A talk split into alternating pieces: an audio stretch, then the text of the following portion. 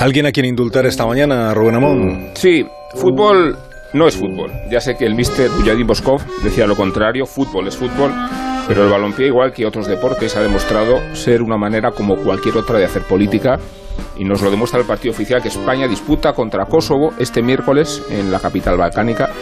Nos jugamos el pase al Mundial de Qatar, seguimos hablando de política, pero sobre todo reconocemos implícitamente la existencia de un país que no reconocemos explícitamente.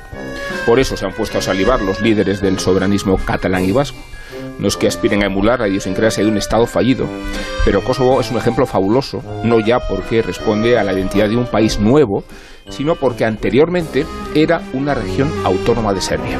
Es la razón por la que el partido de fútbol representa una derrota para España antes incluso de rodar el balón en el estadio de Pristina. Otros países allegados de Serbia se niegan a reconocer la legitimidad de Kosovo, China, Grecia, Rusia entre ellos, pero cada vez resulta más difícil renegar de la independencia kosovar. Se ha consumado y la toman como ejemplo Junqueras y Otegi. Bujadin Boskov, curiosamente, era serbio. Lo recuerdan los hinchas del Madrid y de tantos otros equipos que asistieron estupefactos a sus ocurrencias. Penalti es penalti cuando el árbitro pita penalti, por ejemplo.